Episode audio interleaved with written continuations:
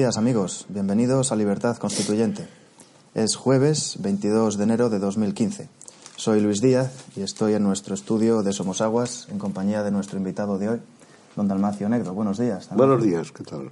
Y como siempre de don Antonio García Trevijano. Don Antonio, ¿qué tal? ¿Qué hay? Buenos días.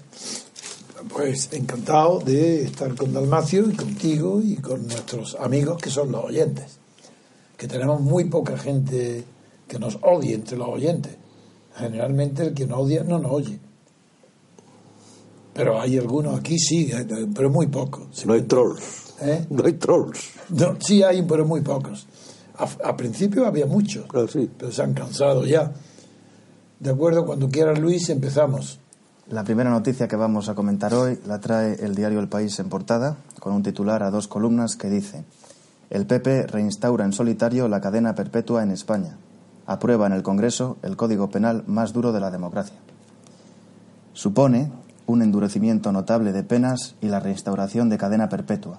Esta última, en vigor en España entre 1822 y 1928, en situaciones penitenciarias muy diferentes, fue aprobada ayer con la fórmula de prisión permanente revisable. La condena debe revisarse cada 25 o 35 años, según los delitos, con condiciones muy restrictivas para conceder la libertad. Se establece para delitos muy graves como terrorismo, asesinatos múltiples y delitos sexuales y contra menores. Los grupos parlamentarios, los demás grupos parlamentarios, rechazan este castigo por innecesario y por entender que vulnera el artículo 25.2 de la Constitución, que reconoce la, reinserción social de la pena. ¿Cuál es su Bien. criterio, Antonio? Mi criterio es contrario a lo que, como, sí, como pasa siempre, mi criterio es contrario a todo lo que dice la prensa, porque no es verdad, mienten. Una cosa es cadena perpetua, otra cosa es cadena permanente revisable. Si hay algo que revisar, no es perpetua. No es respeto. Así que empecemos ya porque no mientan. Segundo, No, tampoco es que mientan, es que no saben lo que dicen. No, esto lo hacen a propósito del ¿Tú crees? Hombre, si es los valores de la socialdemocracia, es Sí, para atacar bueno, al ya. PP. Pero es que, sí, pero es la rutina de siempre. Sí, de, es verdad. que en la rutina y ya es- espontáneamente escriben eso. Sí, ¿no? pero es que es el PP en solitario el que ha aprobado esto utilizando Bueno, su mayoría ¿Qué es el absoluta. solitario? ¿Es el llanero solitario o qué? No, es la mayoría absoluta. Pero si es que tiene la mayoría absoluta, pues puede hacer lo que le dé la gana. Pues claro que hace lo que quiere. Y en efecto, Eh, lo que tenía que hacer era hacerlo bien. Pero lo que es de destacar, eh, en función tuya y mía, como pensadores de la política y analistas con criterio, es mm, poner siempre de relieve que los valores morales que subyacen en los titulares de los periódicos y en todos los comentarios son valores deformados por la utilidad de lo que se llama socialdemocracia. Y la socialdemocracia no es que sea útil, es que en sí misma, sino que es muy útil para que nadie crea en nada políticamente. Es que es nihilista. Eh, ahí es- pues por eso digo que Ese es hace falta que- ahora que, nosotros que en aportemos. Europa es el nihilismo. Es nihilismo. Y claro, ahí el país, el país presumiendo de izquierda, dice, como acaba de leer Luis, que es los más duros de la democracia. ¿Pero qué más duros de la democracia? En primer lugar, en España no hay democracia. Y como no hay democracia, que no hablen más de ella.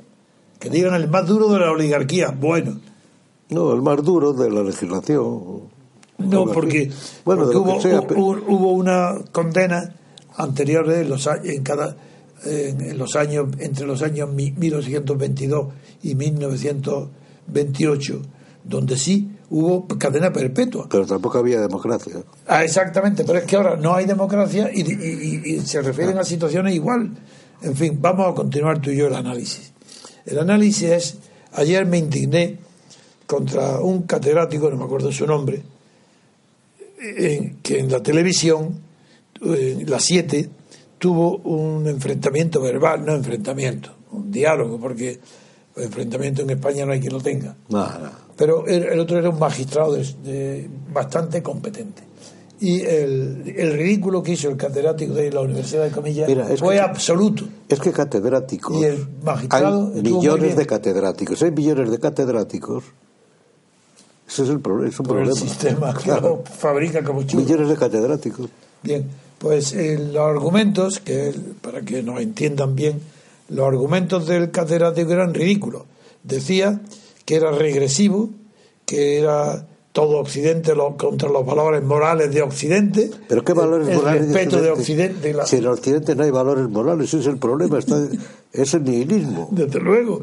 Pero él decía, como si hubiera moralidad, que es la vida, que es restringir la. la que no, la principal prueba que rechazaba, la prueba es de que era rechazable, es que si una- la naturaleza de una condena per- que le llama que le seguía llamando perpetua es pero revisable era que era indeterminada que al ser revisable tenía una pena indeterminada y, y su argumento es Porque es determinada, la pena Ah, está sí, determinada. Pero son palabras que se Ya, emplean los intelectuales. Ya, ya, ya, ya, por... por Porque tú, ¿por qué no lo has enseñado a esos que debían ser alumnos tuyos? no, no, no creo, bueno, no sé. Y además es igual. Sí, desde luego. Bueno, pues el magistrado lo puso en ridículo. Primero diciendo que qué indeterminación había. Ya, lo que tú has dicho ya el magistrado, ¿y qué- ¿cómo indeterminado?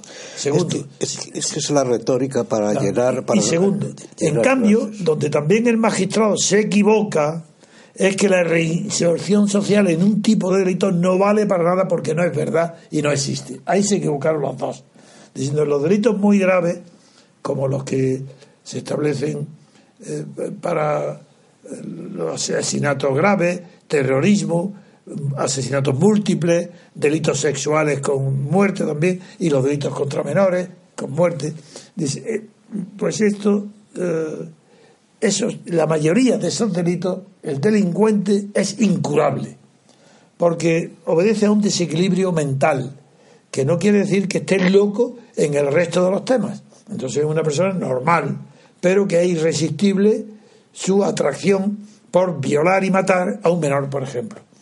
Bien, si eso mm, ni- ningún psiquiatra y la neurología no ha descubierto aún la manera de curar esa enfermedad, Hay que recluirlos. hay que excluirlo, porque el peligro es tremendo. Entonces no hay más que dos, o pena de muerte o perpetua, pero nada es revisable.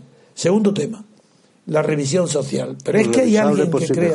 Revisable únicamente por si puede mejorar, no sé. Sí, pero, pero claro, Nada más. pero es que es revisable, hay unas películas extraordinarias, porque las revisables le preguntan, ¿usted está en condiciones ya de integrarse a la sociedad? Y todos responden Todos dicen que sí, claro. Hombre, por Dios, y dicen, pero ¿cómo? Perfectamente, somos conscientes, hay que ver Claro. que, que éramos muy malos. Y ya- Claro, es lógico. Sí, pero es que yo hay un chiste que te voy a contar que a mí me hace una gracia enorme para de un loco que se creía que que se creía que él era un grano de maíz y le tenía un pánico terrible a las gallinas. Y se fue al psiquiatra y claro lo metieron en el manicomio. Y estuvo dos años en el manicomio y lo y se curó. Entonces al despedirse del director le dice el, el tío, hay que ya está usted como un preso. Ya está usted hábil ya sabe que no es una, que no es maíz ya no tiene y él mismo dice como un preso lo mismo dice por señor di- director pero cómo podía yo estar tan loco de creerme que era un grano de maíz si es que ahora me da risa.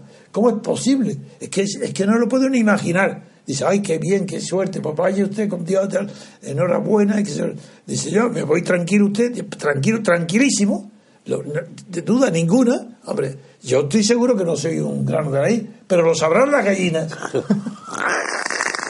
Ese es un buen chiste. Se puede conocer- aplicar en la vida mil veces. Entonces el preso, todos dicen igual, estoy reinsertado, tal, tal. Lo, lo que pasa es que el preso dirá, lo sabrá la sociedad. Porque es que va a ir a por ello otra vez. Este tipo de neu- Sí, sí, sí. que es así. neurópatas. Y además lo grave es que se está aumentando Claro. por la angustia que hay en todas las sociedades europeas. Bueno, yo creo que, aunque podría prestarse por mi condición de jurista y porque el tema lo he estudiado, estudié en la época moderna, porque desde Lombroso y Becaría, pues este tema, y en España hay también Mo- Montero, las, eh, las penalistas, Concepción Arenal, todo esto, han estudiado bien este tema. Y la verdad es que yo nunca he visto argumentos peores que los que estoy escuchando ahora eh, para justificar o la cadena perpetua revisable, No, que no es perpetua, si es revisable no es perpetua. Y el argumento del magistrado era bastante bueno, porque decía que, ante la situación actualmente son 30 años fijos. No sé, y, dice- y el magistrado decía, bueno, será mejor cadena permanente, revisable, que 30 años fijos. Eso es evidente, porque tienen una esperanza, el, el que pueda salir Sí. mediante la revisión, una esperanza que no tiene el de los 30 años. Y luego, si dura más de 30 años, será porque no está acreditada su reinserción. Claro, el argumento está en que qué tribunal de justicia o de honradez o de inteligencia constituyen en, la- en las instituciones penitenciarias los que pueden juzgar en una entrevista de 10 minutos si un preso está apto o no para reinsertarse socialmente. Claro que yo, por ejemplo, yo soy, yo soy inadaptable, yo no estoy reinsertado en la sociedad. Y a mí me pueden examinar un millón de psiquiatras y de tribunales y, me y dirán siempre, no, Trevijano no es, no es apto para estar inserto en la sociedad. En la Unión Soviética te hubieran mandado un psiquiátrico. Sin duda ninguna. Sí, sí. Yo, no- yo estoy seguro, porque claro, no ves que todos los valores, todos, sin excepción, que dice la televisión, la radio y la prensa y los libros, todas las enseñanzas de la universidad, no creo en ellas, no. Sé que son mentiras. Luego ya estoy un loco. Ya, ya, ya, ya no. Estás marginado. Si estuviera en la prensa, en la prisión, yo no sería reinsertable en la sociedad. No. Bien, pues esto es, no quería, aunque la noticia tiene mucha importancia, pero tiene más importancia como filosofía del derecho que como realidad penal. Porque la realidad penal que son, primero, poquísimas las personas que se van a afectar, ha acabado el terrorismo. Son muy pocas personas las que se van a encontrar en esa situación. Procurar no condenar a nadie en todo caso. Claro. Y Eso es segundo, es un problema de politización y de... Es- y luego la política penitenciaria es tan mala que sin una estructuración, no digo que científica, pero sensata, de todos los tribunales que examinan a Sentido los presos, común. pues no sirve de nada esto. Sentido común. Si es que... Pero, eh, pero ¿dónde están esas personas de sentido común? Es que el sentido común se está, se está destruyendo sistemáticamente desde el siglo XIX. Hay unos libros de Sí, que lo sí. explican muy bien, Sí. filósofo sí. Sistemáticamente desde el siglo XIX se está destruyendo el sentido común, Hay una- como- sustituyéndolo por ideologías, por cientificismos, por cosas de Sí, estas. tú sabes que hay una escuela filosófica que se inició La, la, la escocesa. Sí, la escocia, pero que se inició con Federico II de Prusia, un poco antes, que era la que se llamó bajo el nombre de filosofía de- popular. Ah, Eso lo conocía. Sí, hay una- pero es la misma, es la- el- que el- le dan un valor enorme al sentido común. Claro, porque el sentido común, Ah, es la que critica a Hegel. sí, es la que critica a. Hegel. Sí, sí, Porque Hegel, que tiene buenas razones para criticar ese sentido común, ese sí. que es un sentido común inducido. Bueno, hay antes un concepto de sentido común que equivale en realidad a inteligencia, que es el de Descartes, en el discurso del método. También, y el de Hobbes. Le bon sens. Sí, eso es. Eh, Pero ahí equivale más bien a inteligencia. Sí, porque cuando dice que, los que todos los... eh, es una reflexión, que casi nadie está contento con lo que tiene, de facultades físicas o mentales. De uno, pues porque no es rápido, no, eso- no es fuerte. tal. Y si en cambio todo el mundo está contento con el sentido común que tiene. Eso todo el mundo cree que tiene la inteligencia. Todo el mundo está contento de su inteligencia. Es rarísimo. Bueno, en primer encontrar lugar- que alguien diga, hombre, es que tengo poca inteligencia. Eso no lo dice nadie. Es que nadie se para a pensar generalmente si tiene mucha o poca inteligencia, ni si es guapo o feo. Simplemente, hombre, puede ser un caso extremo, sí, que de fealdad, de, tal, tal.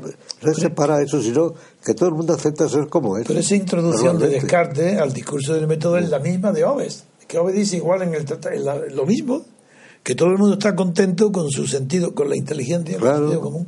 Sí, pero es que Pero no está contento con las demás facultades. Pero es que se la destruyen completamente. El sentido común se lo, es el, lo mayor, más atacado es eso. Justamente en. Francia está empezando hay un tal eh, que ya ¿Pero moderno?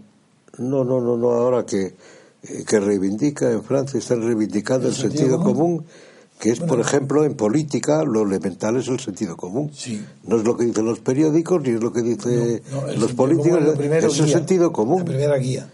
y eso hay que atacarlo y destruirlo para politizar. Y el sentido común, pues es lo que, que- que oyes por ahí, ton- tonterías que oyes continuamente, etcétera. Las novelas de Orwell y de Harley yo creo que son muy... porque se ve como se implanta un sentido común distinto. Bueno, el, el- el ataque más serio que quieren hacer estos a esta modificación de la máxima pena es que dice que supone un ataque al artículo 25.2 de la Constitución, que es aquel donde eh, la Constitución ordena eh, que se practique la reinserción social de la pena. ¿Pero cómo de la pena? No, hay reinserción social de la, pena. Sí, sí, dice eso. Será del personaje. Pues naturalmente, pero aquí el periódico El País, tan inteligente y tan listo, lo reproduce diciendo reinserción social de la pena. Hay que ver, ¿eh? Esto por sentido común, ya que estamos en el la reinserción del, del, del delincuente. Es que el que ha escrito eso tiene que ser por sentido común y referirse al delincuente. En fin, yo creo que podemos pasar a otra noticia porque esta tiene eso simplemente denunciamos, y estoy de acuerdo con Dalmacio, seguro que no lo expliquemos más, que todas estas discusiones son ridículas y carecen de base jurídica, de base psicológica y de base moral. Esto no es digno. Y del sentido común. Porque ahí, ahí el sentido común antes de destruido el sentido común. Claro, claro. Bien, pues de acuerdo, pasamos si quiere a otra noticia, vamos a ver cuál. Hacemos una pausa y continuamos.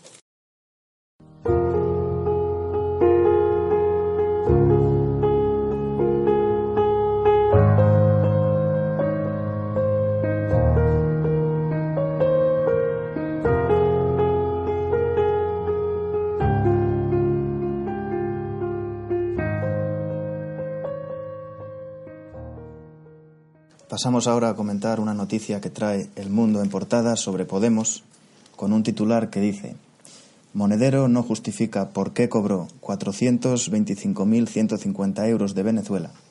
Supuestamente hizo un estudio sobre la creación de una nueva moneda. En su currículo figura que trabajó para el Banco Central Europeo y este lo desmiente. El número 3 de Podemos dice que todo es una campaña para ocultar la salida de Bárcenas de la cárcel. La noticia continúa en el interior, en la página 4. Ocupa toda la página entera con un titular que dice Monedero no se justifica. El número 3 de Pablo Iglesias creó una empresa 85 días antes del nacimiento de Podemos para cobrar estudios a gobiernos latinoamericanos. El Banco Central Europeo niega que trabajase para la institución. Bien, vamos a empezar, como siempre hago, con no tolero el, mal uso, no tolero, no, no tengo fuerza para imponer castigos, pero es que para cerrar periódicos, televisiones y radios que no saben hablar español. ¿Cómo, ¿Qué significa la frase que acaba de decir, eh, diciéndose que no se, que no se justifica? ¿Cómo, ¿Qué quiere decir Monedero no se justifica? ¿Ante quién? ¿Ante su director espiritual? ¿Ante Pablo Iglesias, ante Dios, ante quién no se justifica cuando lo normal en el idioma español eh, no se emplea el reflexivo, que se refiere a sí mismo, sino Monedero no justifica las facturas que ha cobrado, no explica por qué, no dice ni tiene ni las pruebas, pero eso no es, no se justifica. ¿Qué te parece, Dalmacio? Tú que estás pues eres a saber el origen. Que es que el mundo será luterano. claro, se ha hecho luterano. Porque es la justificación de Lutero. Porque la justificación de Lutero justificarse ante Dios, porque eh, la Iglesia Católica. Y ante sí mismo también, ante la propia conciencia. Y ante sí mismo, ante la propia conciencia, claro. Será eso, que es, eh, es, una interpretación luterana de la actitud de. Pues eso es para el titular. monedero. Ya, y la parte de la de todos los periódicos como ignoran, porque yo no creo que influya ningún concepto eh, teológico aquí, es simplemente que no saben hablar español. A veces que monedero luterano, no sé. o el periodista. Lo que no saben hablar español, que no lo saben, ni escribir. Bien, también aparte de lo que Luis ha leído, también he visto que el editorial del Mundo está dedicado a este tema y lo merece. ¿Por qué lo merece? En primer lugar, es un gravísimo error los partidos tradicionales, no hay partido tradicional de España, no ninguno porque ni el PSOE es lo que fue el PSOE en la República y el PP puede ser una alianza franquista de los siete magníficos que han terminado en el PP. Bien. Y el, sí, y el Partido Comunista era muy pequeño y sigue siendo muy pequeño. Y, y va a desaparecer. sí, y más pequeño que será. En fin, lo que es un error no criticar a Podemos. Si Podemos aparece en todas las encuestas, bien como el número uno o el dos, o el 3, es igual. Si aparece como un fenómeno político y tan importante que ocupa la atención de los medios de comunicación extranjeros, europeos, americanos, ¿cómo, por, cómo justificar que haya en España se extienda y está muy extendida la costumbre de no atacar a Podemos para no hacerle publicidad. Pero, pero, ¿es que acaso ha necesitado la publicidad vuestra para llegar a tener, que hoy conoce a Podemos, la, opinión pública conoce a Podemos más que a Izquierda Unida? Oh. A Pablo Iglesias hoy más conocido que Cayo Lara. Entonces, ¿cómo es posible que si no hablemos para no hacerle la propaganda? No, no, no. Hay que, lo que pasa es que no tenéis argumentos ninguno válido los partidos para atacar a Podemos. Porque lo que denuncia Podemos es verdad. Es que ahí está el, tema. sistema. Es que, claro, lo que Podemos estar denunciando ni siquiera denuncia el sistema. Porque ojalá, si denunciara Podemos el sistema, él no entraría en el sistema. Ah, bueno, es otra historia. Él entra en el sistema porque lo apoya. Él ha aceptado las listas de partidos que para que no haya ah, representación. Porque ya sabéis que lo repito un millón de veces que hasta los más acérrimos defensores del Estado de partidos, como son los creadores, la jurisprudencia alemana, reconocen exactamente que en el sistema electoral del, Estado de partidos, del sistema de listas, ha renunciado, ha eliminado cualquier vestigio del principio de representación. No hay representación política en, los nuevos sistemas. ¿Y qué ha hecho Podemos? Se presenta a las europeas con listas o sin listas, pero no representa nada. Y ahora, cuando se le dice que cómo es posible que se presentara con un programa utópico en la europea, hablando de una renta universal y de no pagar la deuda, y que en cambio lo que ha dicho él que ahora es más realista y se quiere situar nada menos que entre el PP y el PSOE. Se quiere situar a la derecha del PSOE. Dice, él literalmente, hombre, dice, una cosa es presentarse a las elecciones europeas y otra cosa distinta es presentarse para gobernar. Es decir, él, para gobernar, no le importa renunciar a todo lo que le ha dado el nombre que tiene. Es decir, porque era desconocido. Adquiere nombre porque lanza el mensaje renta universal, no pagar la deuda, no pagar la hipoteca, eh, sustituir el derecho hipotecario por la, eh, por la cláusula de no ejecución de las hipotecas inmobiliarias, con ese se presenta así y cuando se trata ya de gobernar dice no, no, eso es utopía, eso no es posible. Entonces quería salir del euro y ahora es defensor del euro se atacaba a todos los gobiernos y ahora está maravillado de la, del espectáculo que ha ofrecido la sociedad francesa arropando a los gobiernos tradicionales por el terrorismo. Es, una contradicción tan grande es solamente de un cínico. Este hombre es un cínico. Yo no lo sé, vamos, pero podría ser una táctica muy hábil. ¿Cómo se pudieron situar? Para situarse, a lo mejor era diciendo lo que han dicho. Y ahora ya están situados. Eso es lo que dicen. Claro, y ahora se plega más a la realidad para llegar al poder. Eso es lo que dicen. Pero, pero eso... Mi crítica es la inmoralidad que implica, y lo cito muchas veces, como tú no has estado delante, te lo digo ahora, lo he, lo he comparado con Groucho Marx, el cómico, que decía, soy, tengo mis principios, y si no le gustan, tengo otros. Sí, los cambiamos, pero ya está. yo digo si eso no habrá sido una táctica política para poder romper... Pues claro que lo es. Porque es que aquí si se forma un partido político que va contra el sistema, o que aparentemente va contra el sistema es imposible. Y entonces la única manera ha sido salir estridentemente. Claro. Pues como, como táctica política. Sí, sí, pero como táctica. Leninista o lo que sea. sí, eso es evidente, lo que dice es evidente, pero el problema ese no es. O sea, que no está mal hecho, ¿no? No, no, no. decir ¿Cómo, que, cómo, cómo? Es, que, si es así. Es absurdo, es de una persona poco inteligente, no inmoral, eso aparte. Poco inteligente. Sí, porque te voy a decir por qué. Te voy a decir por qué. ¿Cómo va a pretender reformar, cambiar algo desde dentro. Eso es imposible. En la historia no hay precedentes. Y ahora él mismo ha aceptado. Sí, eso estoy de acuerdo que Pues no van a cambiar nada. Pues luego no es inteligente. Porque si llegan al gobierno en 15 días, eso es lo bueno. Si llegan al gobierno en 15 días, hunde el sistema. Pues por esa razón yo quería que, quería Claro. que ganen, y lo he Claro, dicho. y yo Si yo también. deseo que ganen y destruyan el sistema. Y yo también. Y lo he comparado con Sansón y los filisteos, para que derribe el sistema y él dentro, y que las que haga encima los cascotes Yo también. en la por- cabeza. No, porque no, ninguno es un Lenin ni nada por Pero el por eso digo, ni, ni tienen, para mí es un listillo que triunfa de momento, ha conseguido algo, pero no es nada, no vale nada. Ni Sí, tiene pero- pensamiento, ni tiene moralidad, no tiene nada. Pero a mí lo que me, Ahora, es verdad que es una táctica, eso es claro. la táctica Ah, eso seguro. de, de Eso seguro. colocarse. Es un listillo, muy bien. Esa táctica, a un mentiroso, esa táctica no le cuesta nada. La persona más tonta del mundo, si es mentiroso, esa táctica se le ocurre, digo lo que la gente quiere oír en cada momento. Pero Antonio, estamos hablando de la política y que la política hoy es así. Y la política es. eh, eh, ¿Dice alguna verdad hoy un político? Nadie. La verdad está excluida. El relativismo, el nihilismo ha excluido la verdad de todo. Entonces, dentro de lo que hay, la táctica ha sido muy hábil.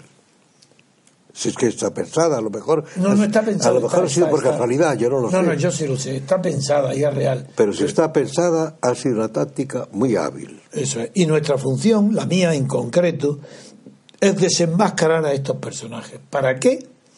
Porque si tuviéramos tú y yo razón, y este personaje triunfa y llega al gobierno, Ojalá. alguien, ojalá, alguien tiene que tener la autoridad moral y filosófica y política y reflexiva y sentido común para decir, yo lo dije antes de que llegara y ahora sigo diciéndolo. En cambio, que ahora todos los que no se atreven ahora, pues ya no tienen, eh, si, si no se ataca ahora a Pablo diciendo es, no tiene moralidad. Es verdad. Pero ¿cómo le van a atacar? Sí. ¿Pero cómo le van a atacar los Bueno, partidos? pues sus rivales. ¿Pero cómo le van a atacar? No, porque la, la política lucha por la conquista del poder. Claro. Hay rivales que la, ¿por qué no atacan sus rivales? Bueno, es que hay una cosa que yo no sé. El PSOE que- no quería hablar de él. Sí, pero yo creo que no vas a estar de acuerdo, pero es que hoy un problema, la política es siempre lucha por el poder. Sin duda se ninguna. guste o no, O no guste. guste, claro, esa es mi y es ejercer el poder. Pero es que los políticos actuales ni siquiera, yo creo, buscan el poder, buscan influir, buscan mandar. La gente, los políticos, no tienen categoría ninguna. La lucha por el poder es entre líderes auténticos. eh, Bueno, yo voy a decir, Ignacio, auténticas. Como sabes, mi pasión por la historia conozco. La lucha, para luchar por el poder, lo primero que hay que saber dónde está y qué es el poder. ¿Dónde está el poder? ¿Y Si para no, no qué es el luchar poder? por el poder. Claro, es que está llena de impostores la Bueno, política. Pues te voy a decir, los falangistas españoles, Ramiro Ledesma Ramos, Sabía lo que era el poder. Y dijo, y dijo, ¿qué dijo? Conquista del Estado. Sabía lo que era el poder. La conquista del Estado. Bueno, pues eso es. Lenin y, Y todos, todos todos sabían lo que era el poder. Y era era la poder. conquista del Estado. Claro. Y esto no solamente no lo saben porque se lo han regalado. Porque están dentro del Estado. Justo, ellos es lo están conquistados en el Estado, están dentro. Justo, justo. El Estado es una máquina ellos. que el que se sitúa en la máquina hace lo que le da la gana. Pero eso no es el poder. Pues claro, entonces como todos son partidos estatales, financiados por el Claro. Estado, pagados por el Estado, órganos del Estado, Claro. ellos están en el poder, sentados en el poder. Están en el poder, pero no Pero saben no- ejercer el poder. no, otra cosa es que no saben ni administrarlo ni controlarlo. No saben en absoluto. y no sabe quién es. Bien, de acuerdo, estamos de acuerdo. Pues yo creo que mi obligación, siempre cuando hablamos tú y yo, siempre hay un que tú no puedes olvidar tu idiosincrasia, ni yo la mía. Tu, tu idiosincrasia es 100% intelectual y la mía es mitad intelectual y mitad política.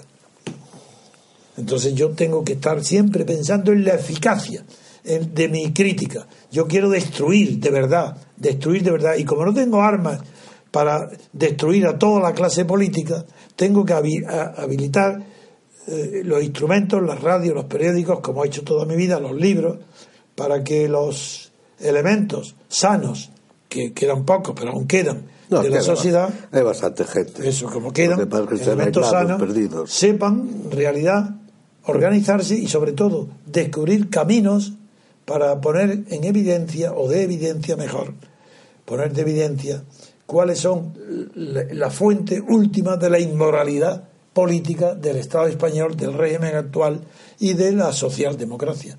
Esa es mi misión. Es que el nihilismo Sí, En el fondo, bien. entonces no, no. Es que da lo mismo la verdad y todo eso. Volvemos con ello, por tanto, al, a, la- a qué tipo de denuncia es la que han hecho contra Podemos. Pues en la denuncia, en primer lugar, eh, no es nuevo. Es decir, que es que haya que en Pablo Iglesias fue el primero que empezó ya teniendo decir, pidiendo perdón, que había olvidado incluir en su declaración de bienes con el Parlamento Europeo, había olvidado ciertos miles de euros que tenía cobrado a través de su productora de, de, de sketch, eh, en televisión, La Tuerca. Luego, Mira, pues mira, me parece bien que se olvidara. Porque es que, ¿por qué tiene que hacer una declaración de pues ese no es el tema. El tema es, hay una ley que lo obliga. y Ya, bueno, hay ya una ley está. que lo obliga, sí, Ya de está, acuerdo. Se acabó. Pero- Está obligado por la ley. Entonces le incumple la Pero ley, es que- pues que no se presente a Es que diputado. hay leyes cuando no hay moralidad. Pero si es que él, claro, exactamente, de ese tipo. Pero es que él, claro, Claro. él está aceptando el sistema y quiere reformarlo desde dentro. Entonces esa es la cretinez. Es un cretino político. Sí, que no se da cuenta de que tiene que es un cuidar, cretino sí. político. Eso como ni, ni listez. Claro que sí. No declara. Luego, pero es que no es eso. Eh, que luego el, el Íñigo Erregón, Errejón, que es el segundo, también ha estado implicado en, en otra corrupción universitaria de becas de, y cobró 1.825. No es, por- no es el dinero, la cantidad, es de acuerdo con el catedrático de la Facultad de la Universidad de Málaga, otro sistema de corrupción. Bueno, eso, Y luego, eso si da igual que sea una- un euro, objetivamente es así. así es. Pero eso es hoy muy corriente. Hombre, claro, no, pero, ¿eh? no, no, Pero no quien quiere dar ejemplo, hombre. ya, ya, ya. Pero quiero decir que es que hay una, una estructura, lo que es una estructura de corrupción. Y, ¿Y entonces, por pues, qué estos se presentan para corregir esa estructura de corrupción metiéndose en la corrupción? Pues porque a lo mejor no se enteran. Pero ¿cómo no se va a enterar de que está de que eh, es un enchufe Pues indecente es o de enchufe, es un enchufe, es lo más corriente. Y entonces, Pero que el que sea lo más corriente no puede no puede ser Ya. justificación para una persona que no es corriente. para ti, se- para mí no. No, no, no, no, no. Para el mundo social, para este mundo, para España, para la España corrompida, no es corriente que una persona se presente a una beca La España corrompida a la España corrompida. acepta eso. Pero, pero claro que lo acepta, pero, Y- pero que no lo acepta un competidor que viene a quitarle el y puesto. Si, y si se lo han sacado es por porque es un competidor. No, quiero decir que hasta la España corrompida, Dalmacio, Lo saca cuando le conviene. Naturalmente, y sabe Claro. que es una falta, Claro. sabe que es un pecado, Sí, sabe bueno, que es un delito. Quizás es una falta de astucia el no haberlo cubierto, Bien, bien, pero, pero es que ahí no termina. Ahora pero viene. la lógica del Bueno, sistema ¿Sabes es lo que ha hecho este Juan Carlos Monedero, que es el tercero? Este es un. es- es- se llama politocólogo, eh, politólogo. Mm. Bien. Y sin embargo, ha cobrado cerca de medio millón de euros, que ya no es nada despreciable la cifra, ya empieza a ser algo muy serio. Ha cobrado de Venezuela, Bolivia, Nicaragua y Ecuador. Bueno, ¿Para qué? Bueno, pero yo diría una cosa, que este hombre es un ejemplo de los emprendedores que ha creado el gobierno. Bien. Con la ley aquella, el gobierno de una ley de emprendedores. Ah, bien, de acuerdo. A Sí. ser un emprendedor y, y ha hecho eso. Muy bien, pero es que es, este hombre quiere acabar con la casta política, con todos los partidos. ¿Por qué hacen eso? Este hombre quiere reformar, no reformar, acabar con la casta, coger el poder total para acabar con lo que tú estás, con lo que él hace. Es que no, de verdad, eh, Pero, pero, sí- Dalmacio, es que no, no- pero es una, eh, pero una cosa es que quiera acabar con la casta y otra cosa es que quiera poner otra casta. no, no, no. Él quiere acabar con la casta y utiliza medios de la casta. Claro. Sí, pero sigue o no, es que no he terminado, vamos a ver. Crea una empresa a su nombre, uninominal, solamente tiene una función, exactamente igual que un dargarín, pero copiado de un dargarín, lo mismo. Una empresa uninominal para hacer factura y cobrar. son Nada, sin empleados, sin pagar impuestos, nada, cobrar factura. Y además le llama caja de resistencia motivo 2. Caja de resistencia. Es decir, como en los tiempos del anarquismo, de la huelga, una caja de resistencia. Un profesor de política, para, ¿en qué concepto cobra medio millón? Pues que dice que ha hecho unos estudios para crear en esos cuatro países una moneda única. Yo lo que le entiendo es cómo puede haber tantos idiotas que paguen por hacer una moneda bolivariana. Por un informe de este tipo y de eso. Pero sí es que es mentira. Ya, bueno, yo no me meto en No, eso. pero tú, tú te metes, pero yo sí, es que es mentira. Es que la factura es falsa. Es que no hay nadie tan idiota que regale medio millón. Han inventado. Pues es lo que pregunto yo, ¿cómo Pues puede...? te lo estoy respondiendo. ¿Cómo Es se mentira. que Porque una factura falsa es mentira. Le han regalado, le han dado medio millón de euros para que propague en España la idea de Caracas, de Venezuela, de Hugo Chávez y de, y de Bolívar, de Morales. Para eso le dan. Y lo justifican o lo ocultan diciendo. Como este señor, él mismo, dice el pretexto, lo inventa, dice, hombre, como yo trabajé en el Banco Central, tengo ya una experiencia en moneda, pues hacerme una factura como si yo hubiera hecho un informe. En primer lugar, le pagan tres años después de haber dicho que ha hecho el informe. En segundo lugar, no aparece informe en ningún lado. En cuarto lugar, él no ha trabajado nunca en, en el Banco Europeo, como ha dicho, ha mentido. Es toda una pura mentira. Y eso ya no tiene justificación ninguna. No se puede decir, hombre, lo que hacen todos. No, lo, todos no se presentan a unas elecciones para echar a todos los partidos y quedarse a ellos. Eso, eso no lo hacen Es todos. un poco infantil. Joder, ahí está, estoy diciendo que para mí son atrasados mentales, porque están robando, falsificando, creando los mismos tipos de delitos que denuncian y cree que con el y, y antes de llegar al poder están haciendo lo que hacen lo que ellos llaman casta, antes de llegar al poder y quieren llegar al poder con esos métodos. Bueno, ese tío es listo. Bueno, pero es una manera infantil. ¿Y te parece poco horrible? Sí, porque copian. Los niños imitan. Bueno, pues de acuerdo, pues si imita y copia no puede decir que va a, a barrer ni a crear porque- un nuevo España ni que va a barrer la casa. Ya, bueno, sí, sí. es que pero- vienen con un mensaje de honradez y de pero por, limpieza. eso, pero por eso digo que es infantil todo Pero, eso. pues, es evidente. Pues es lo que estoy denunciando. Que el método es infantil, que no es lo mismo que otros, sino que están situados ellos infantilmente, pues lo que ven lo imitan, Sí, eh, yo- como los niños. Sí, pero como los Eh, Me niños. estoy refiriendo Sí, sí, te a lo entiendo. que hay detrás, es el entiendo infantilismo. Sí, pero es que es demasiado burdo, demasiado grotesco. Es infantilismo. Sí, pero lo que no es infantilismo es la ambición de poder. Como el niño, No, el no, niño los lo niños no. todo. Sí, Los niños respetan la autoridad. Ahí está Freud. Pero- los niños tienen el principio de autoridad. Sí, bueno, pero quieren, quieren lo que ven. Sí, pero no, pero el poder no. No saben lo que quieren. Claro que no. Es- y estos quieren poder. Y dicen, es que queremos, ha dicho literalmente, no queremos tener la mayoría absoluta, queremos gobernar, queremos el poder. Y eso lo dicen to- todos los días, es que hay que seguirlo y ver lo que Pero hacen. es que si tú hablas con un niño no sabe lo que es el poder, ni gobernar, ni nada de eso. No, pero este es especialista en Granchi. Dice, pero bueno, pero es que tú desprecias y sin embargo, eso es lo que la manera común en España. Pero Entonces sí, yo no puedo despreciar, tengo que decir, son idiotas, imbéciles, inmorales, por esto, por esto, por esto y por esto. Entonces es posible que no valga para nada. Yo diría que infantiles. No lo sé. Vamos, Infantil, tampoco hay que conocerlo. eh, eh, pero infantil, conozco, o sea que en todo lo infantil hay un aspecto de ingenuidad que estos no tienen. Eso sí, Es que la eso ingenuidad sí, eso sí, eso estoy de no acuerdo. tienen. Es que de estoy de verdad, es que yo mido muchísimo mis palabras porque no es que tú tienes tú eres un pensador y no y yo me considero obligado a responder de mis palabras. Si yo digo infantil tengo que callarme y decir cuidado, cuidado, cuidado. No, estos no son ingenuos. Eso es verdad, sí, la ingenuidad Pues no esa es la diferencia entre tú y yo. Es, da- es que yo tengo una misión que yo mismo me la pongo, nadie me la ha dado. Yo me pongo la misión de aclarar todo lo que pueda a la opinión pública española. Al- En realidad no me dirijo ni a, los- a- a los votantes a ninguno. Me dirijo a una minoría que puede haber en España quizás 100.000 como mucho, que están hábiles, que están, sus mentes están abiertas para recibir mensajes exteriores. Y esas personas que no creen como Humboldt, que la mente solamente se abre desde dentro, pues están dispuestas a la verdad porque están tienen asco de vivir, de, de- de estar en España, de conocer. Y esas personas yo hablo para ellas, dando argumentos porque tengo más tiempo que ellos para pensar. Y tú, es verdad, que no tienes, no tienes esa preocupación. Yo quiero ser eficaz.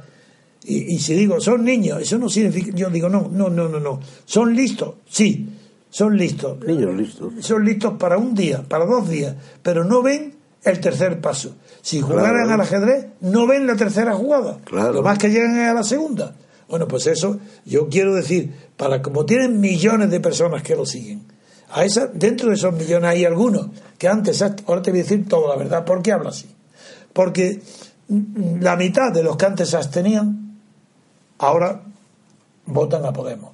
Y entre los que se abstenían, los argumentos, me hayan conocido, me hayan leído o no, los argumentos de la abstención proceden de mí. Los argumentos, no digo la costumbre. Entonces, ahora, a esos quiero recuperar, a esos que se abstenían, quiero decirles, pero tontos, no, se, no os dais cuenta que os están engañando, para que recuperen y vuelvan a la abstención. Porque aunque yo deseo que gane Podemos, lo deseo en contra de mi, de mi voluntad y de mi reflexión. Yo les tengo una profunda antipatía, porque están corrompidos y porque no saben. Y yo no soporto un profesor que dé clases de lo que no sabe. No lo soporto. Y estos son profesorcillos. Bien, nada más. Entonces ahora yo quiero de verdad contribuir a desacreditarlo para tener autoridad si triunfan para poder entonces criticarlo implacablemente porque lo estoy haciendo hoy.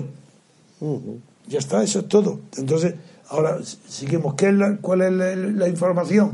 Pues la información es que Podemos está constituida por Pablo Iglesias, que ya tiene corrupciones declaradas públicamente en las televisiones, en todo, ya está. Eh, está por Errejón y está por Monedero, que los tres están corruptos. Y ya, bueno, pues. Eh, eh, esta chica de Rivas no es una chica de Rivas no, esa no, esa es novia de Pablo Iglesias, esa es de Izquierda Unida. Y también ah. está en un proceso dificilísimo. Ahí tiene Izquierda, Unida, Izquierda Unida, del Partido Comunista. Ahí Alberto Garzón es el jefe, hoy el nuevo jefe emergente, que le quita el puesto a Cayo Lara. Tania es del Partido Comunista, novia de Pablo Iglesias. Y, y Tania ha sido elegida para, para presentarse a candidata a la Comunidad de Madrid al puesto de Aguirre. Sí, sí, sí, y, esta dice que ignoraba que en un pleno en el que ella asiste, adjudica una obra ya importante de millones de euros, no sabía que era su hermano. Ese es el tema. Pero no sabía que era su hermano. El hermano de Tania. Porque no conocía el nombre, cómo se llamaba. No, no, no, que no sabía que su hermano era el que pujaba a quien, le estaban, a quien le estaban, a la empresa de su hermano le estaban dando la adjudicación de una, de una obra de, de varios millones. Bien puede ser que no supiera que tenía no, hermano. No, no, no, no, no, bueno, eso sí, que no supiera que tuviera hermano, eso sí. Pero en fin, quiero decir que todo es corrupción. Todo lo que produce, es la estructura. Que, eso es, que todo lo que produce el sistema está corrompido. Y si alguien desde dentro del sistema, como esto, ¿qué hacía Pablo Iglesias antes? Izquierda Unida. ¿Qué hacía Monedero? Izquierda Unida. ¿Qué hacía Izquierda Unida? Votaban, no solo votaban, con entusiasmo. Y unos fracasados en Izquierda Unida han tenido la ambición de separarse de Izquierda Unida para crear un partido político no asambleario, como decían antes, eso ya no. Ahora un partido político como los demás, un partido más. Ya no es democracia directa lo que piden, ni representativa tampoco, porque no representan a nada. Eh, ¿Qué es lo que están pidiendo? Formar parte de lo que ellos llaman casta. Ellos quieren formar, pero no parte, quieren dominar, controlar, quieren todo el poder. Entonces es natural que ahora yo diga, pues mira, estos hombres a los que hay tanta gente que antes se abstenía por asco del sistema y hoy va a votarlo, quiero que siga dándole asco votar a ellos, porque, porque son igual que los que denuncian. Esa es mi misión y eso es lo que hago. Si, lo consigo o no, ya depende de los medios que tenga. Desde luego yo te digo una cosa, y eso lo sabéis todos los que me conocen. Si yo tuviera a mi disposición una televisión pública, esto Podemos es que lo destruía en tres días. Pero no a él, y a, y a Rajoy el primero y a Pedro Sánchez el soy después. Pero, pero es que no, tengo esa ¿Quién está alimentando esto? El gobierno. Ah, el, PP sí le conviene. Al PP le conviene Podemos. Es más, otra cosa. Lara, Lara, dueño de la sexta, es el que ha lanzado a Pablo Iglesias y a Podemos. La sexta. Es decir, porque los medios han sido fundamentales para crear este fenómeno de Podemos. es, un fenómeno de medios en gran parte. no, aquí ha sido de parte entera. Que los más medios son ahí los que determinan la opinión pública. Desde luego.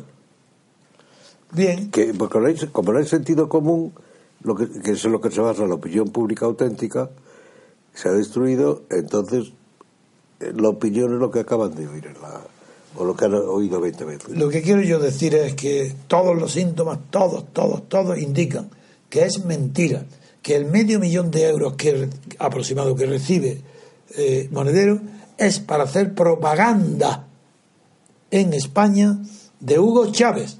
Y ahora se le fue, como hubo tres años de diferencia entre el cobro, pues eh, ahora la propaganda del sistema chavista es lo que ellos quieren hacer en España. Pero se dieron cuenta de repente que con la fórmula que adquirida podían aspirar a más.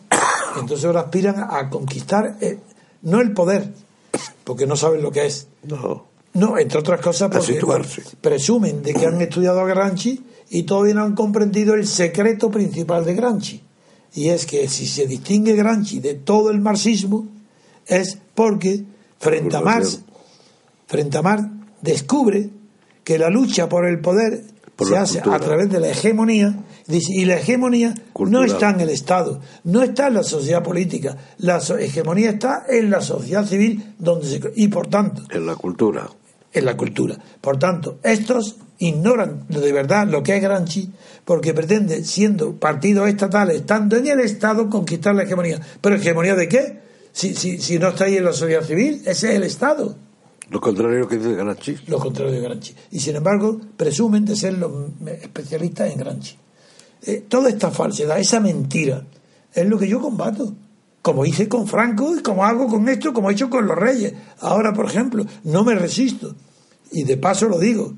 Que, la frase que ha dicho el rey nuevo, Felipe VI, que dice la fuerza implacable de la razón. Bueno, pero, es que de verdad que es una broma, pero ¿qué es esto? Eso Juan Carlos diría chorrada, pero no una imbecilidad monstruosa y filosófica con pretensiones de cultura como esta. Fuerza implacable de la razón. Yo, la verdad, como no sean los jugadores de, de rugby, que tengan fuerza placable, porque implacable no, sería para aplacar. Y implacable, irresistible, pero ¿qué es eso? ¿Dónde ha visto este hombre? ¿Quién le ha dicho que la razón es irresistible? Sí, sí, en un mundo corrompido, en un mundo donde la cultura desaparece, desecha, donde no hay nada digno y, serio que se mantenga de pie, ¿se sigue diciendo que la razón es implacable? Pues bueno, pues es un mundo sin razón. Aquí la razón no aparece en ningún lado. Bueno, a lo mejor lo ha dicho algún jacobino o algo así. que algún jacobino actual, si no lo hay. Además, esos serían los deístas, en todo caso, no jacobinos. sí, pero, los jacobinos también. Es verdad que la palabra razón. La, la, diosa razón. La palabra razón, la diosa, hicieron, me lo conozco, fíjate si he estudiado el fenómeno. Pero esa diosa razón es la que imponía a, Robespierre la guillotina. El, gran el gran terror, pues claro, no el pequeño terror. Es que a lo mejor está pensando en eso. Porque ya sabes que la guillotina tuvo dos épocas. La primera que se llama el terror y la segunda gran terror. Y la gran terror se, se produce cuando se aprueba la ley de suspición, de sospecha, donde cualquier persona, un portero, un familiar, alguien que envidiaba incluso el título de un aristócrata, denuncia y con la simple denuncia, ¡pam!, a la guillotina. El sistema soviético. Bueno, pues eso, eso, eso, aunque se llame razón, eh, no era la razón, eso es otra cosa. Pero era. Bien, entonces yo creo que podemos pasar a otro tema. De acuerdo, hacemos una pausa y continuamos.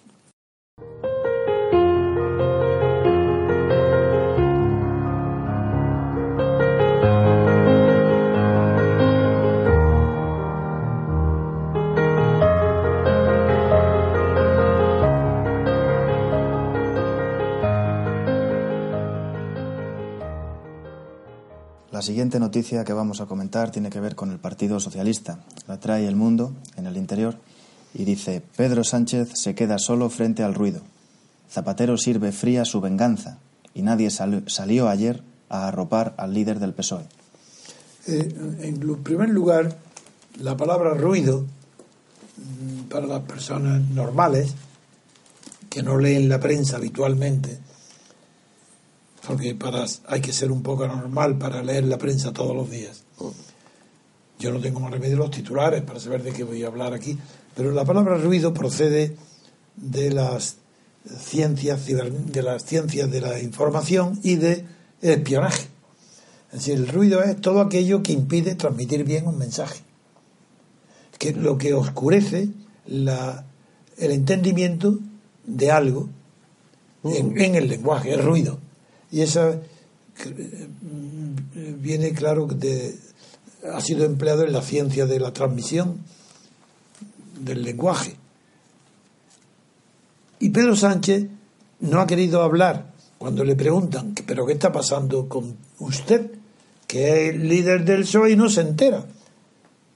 Usted no sabe que es líder todavía, no lo sabe porque tampoco se enteran los demás, porque desde Felipe González, Zapatero, Susana Díaz y todo el aparato le están todo el día humillando, lo están traicionando, están haciendo pactos y declaraciones sin que usted se entere, y él dice, en lugar de haber respondido, ha puesto una cara de palo y dice, yo no, no quiero contribuir al ruido. Es decir, llama ruido a lo que es todo lo contrario del ruido. El ruido es lo que, se, lo que entorpece la recepción de un mensaje. Por eso en el espionaje y en los códigos cifrados es tan importante eliminar el ruido para ver. Pues bien, él es al contrario. Él no quiere enterarse de lo verdadero, que no es el ruido, sino el discurso. Y es que Susana Díaz, Felipe González, Zapatero, Bono, eh, etcétera, están conspirando ya claramente contra él y se lo dicen. Entonces está prácticamente hundido ya no es líder, ya no es jefe del... Es que no es líder, porque si, toda esa tropa... Son jefecillos. Si toda esa tropa está contra él, yo creo que podía eh, que le, prestigie en cierta manera. Naturalmente que le prestigia. Pero es incapaz de salir, creo yo, no sé. Debe ser incapaz de salir como un líder auténtico y hacerles frente. Imposible, no le hace frente. Es que no hay líderes. y, ignora, quiere ignorar lo que está pasando, que es que quieren apoyar a Susana Díaz, todos y él ya, claro. ¿Pero por, qué? ¿Porque va a ser la reina de España? Sí, con no, porque es la reina de Andalucía. es la reina de Andalucía. y él dice que no quiere ser. Pues Andalucía igual que los catalanes. Sí, sí. Es Andalucía hombre, España. De, corrupción, por supuesto. la corrupción del soy andaluz está, es espantosa. Está muy bien estructurada. Claro, con la corrupción, figúrate. Es envidiable. Bien, entonces le, han dado ya la puntilla, porque en realidad Bono, que es el que está siempre en todas las intrigas, recordáis que Bono fue el que metió a Garzón en la política para hacerlo eh, presentarse en las elecciones con Felipe González, ¿os acordáis? Fue Bono quien hizo las reuniones secretas de Garzón con Felipe González. Pues esta vez Bono también, en su casa, ha hecho una reunión secreta entre Zapatero y Podemos. Es decir, que eso es el colmo no, es que Podemos, a quien, según las encuestas, Podemos a quien vence al PSOE. Claro. En las encuestas eh, el PSOE queda destruido. Y Bono hará del PSOE como eh, traicionó. No, no, Bono hará de Podemos. Ah, perdón, quiero decir, hará de Podemos como igual que traicionó a Tierno Galván, etcétera, etcétera. Lo mismo. No, a Tierno Galván no. Es que esa es mi época. ¿A eh, Tierno? No, no, ¿qué va? Tierno Galván traicionó a, a todos. Bueno, pero a Tierno Galván le traicionó no, no, también. Él Tierno Galván traicionó al partido suyo y traicionó a Raúl Morodo, a, a, a todos. Y él, los demás, iniciaron, y el más prudente fue Raúl Morodo. Pero Bono fue el primero en hacer alarde de soísmo, de, abandonar las ideas distintas que tenía eh, Tierno, no, no muchas, pero tenía ideas diferentes del PSOE, y Bono abandona las ideas de Tierno. Pero a Tierno no, el que da en la traición del partido Tierno la hace y la encabeza y la dirige Tierno, que se vende para que el PSOE le pague las deudas bancarias que tenía. Mm. Eso es el origen de esa fusión. Así de, lo he vivido.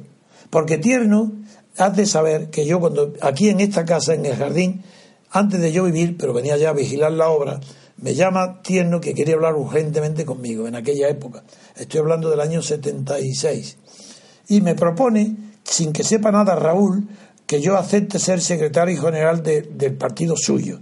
Y conozco el tema tan profundamente, todo lo que ha pasado, como todos los demás partidos, que no, no el traidor fue Tierno. ¿Sabes lo que hice yo? Llamar a Raúl por teléfono.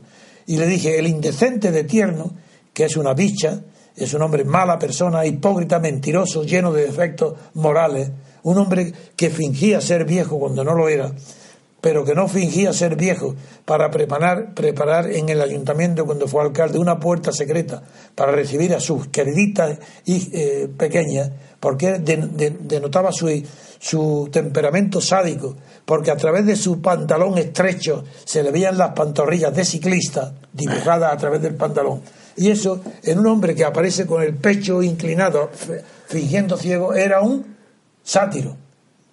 Así es, palabra de honor, lo, sé y lo digo, es verdad que ya está bien de estar callado y decir, pues, y Raúl Morodo no, Raúl Morodo era un hombre decente, mm, que tú, lo es. que tu decencia, que no pudo impedir la traición de Tierno, en cambio Bono lo sobrepasó en halago al PSOE, porque el PSOE nunca pudo ver a Tierno. Y, se lo y si lo metió en la alcaldía es para tenerlo lejos, que no entrara en el partido. Pero Tierno no. Este Bono ha traicionado, no traiciona, no, se acerca siempre al poder. Y lo mismo, y lo mismo que preparó la entrevista de Garzón con Felipe González, hoy ha preparado en su casa, ha reunido a Zapatero con, con Pablo Iglesias es decir, dos enemigos. Si Pablo Iglesias su misión es destruir al PSOE, ocupar el lugar del PSOE. Y este bono... Le hace un favor a Podemos. Naturalmente. Y, y, va a traicionar al PSOE enseguida que gane Podemos. Hombre, es obvio, siempre lo ha Pues ya está, pues eso sí que merece la pena contarlo. Y quería, es una noticia importante porque este pobre. Y Pedro Sánchez. Ni se entera. No es capaz. Ni qué ruido esto parece que no es capaz de, salir como el auténtico líder, caray. No, es que no tiene condiciones para eso. Es que no debe tener condiciones. Si es un aparato, todos los partidos son aparatos. Es que además, por lo visto, eh, lo he leído en internet, que es lo único que leo, está manipulado, vamos, manipulado, dirigido, igual que Arriola en el, es el que manda en el PP, pues está por el marido de la Chacón. ¿Quién? Eh, Pedro Sánchez, que es el que la aconseja. ¿El marido de Chacón? De la Chacona, sí, que se presentó, sí, sí. que por lo visto fue ministro, ministro de Defensa del Ejército. Sí, me parece. Y que se vestió de frac para presidir la Pascua Militar. bueno, majadería. bueno, ya, ya, ya. Miguel Barroso Bueno, por, lo visto el marido es el que quiere ser una riola del, ah. del PSOE y entonces él se presenta siempre como un genio de la comunicación y de todo y le dirige y entonces ahí también le dirá que no haga de líder. Pues que en esa entrevista que quiere Sánchez decir que no que, considera que es ruido, en esa entrevista nada menos que la entrevista fue de Zapatero en casa de Bono con Pablo Iglesias y con Íñigo Errejón, con los dos. Mm. Y ahí se, trataba en esa entrevista de respaldar al PSOE andaluz a Díaz, a Susana Díaz. Tras conocerlo, la irritación de Sánchez no la pudo disimular, aunque diga que no, no quiere contribuir al ruido, su cara y su actitud y sus gestos demostraban que estaba demolido, así destruido. Entonces Zapatero apoyó en su día a este Sánchez frente a Madina. Mm. Pero ahora le dice a él, para que no quiera enterarse como ruido, le dice, no, la mejor gobernante a gran distancia del PSOE es Susana Díaz. Lo dice hoy, a él. ¿Lo dice eso? ¿Quién lo dice? Pues Zapatero. ¿Y qué sabrá él de gran gobernante ni medio? Si él no sabe, no él, él, ha pasado por ahí y no se ha enterado. Sí, él se enteró de varias cosas. Una, que resucitó Mm, los sentimientos de la guerra civil. Eso sí que se entró porque su abuelo, por lo visto, tuvo mucha influencia en él. Bueno, eso lo dice, porque también su abuelo, es verdad que no... y dos.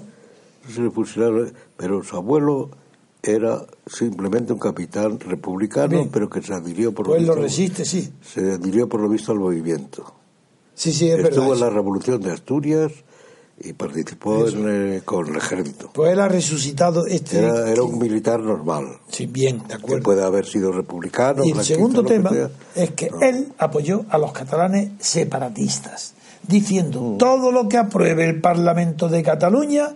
Yo lo aprobaré aquí en Madrid. Porque es lo que se aprende en la pues democracia liberativa, que es lo que se aprende. Pero es que es lo que hay que recordar hoy. Claro. Hay que recordar que Zapatero es este que no tiene ni idea de gobierno ni de gobernar y que apoyó a los catalanes diciendo como si Cataluña fuera una nación. A propósito, tiene, hay una noticia extraordinaria, de bonita, y es que en el Valle de Arán Ah, sí, sí, sí. es, una nación occitana. Que el ¿sabías PP eso? ha reconocido el Es una nación occitana. Sí, sí, y, sí, el, y el Parlamento de Cataluña y el Parlamento de Cataluña ha votado una ley reconociendo Que la ha votado el PP también. el derecho a decidir del Valle de Arán. Y el PP ha votado a favor. La nacionalidad Bueno. Pues eh, es que no merece la pena hablar de esto. Sí, sí, sí, sí, Pues es lo más divertido que hay. Pues ya ahí tenéis la nación que tiene un idioma propio. Sí, una derivación del catalán. ¿no? Sí, tiene, tiene una- sí, un dialecto, como es natural. Y Más bien que la derivación del catalán parece que es paralela al catalán. Pues eh, para terminar con Pedro Sánchez, quiero decir que hay una verdadera conspiración para acabar con Pedro Sánchez antes de las elecciones y que Us- Susana Díaz ofrecerle el camino recto para que se presente no solo eh, que, que- al cargo de secretario este, sea ella y se presente a las elecciones Pero- generales con Susana Díaz. Yo no estoy inventando, pero me Y- parece que entre Susana Díaz y este Pedro Sánchez no hay color.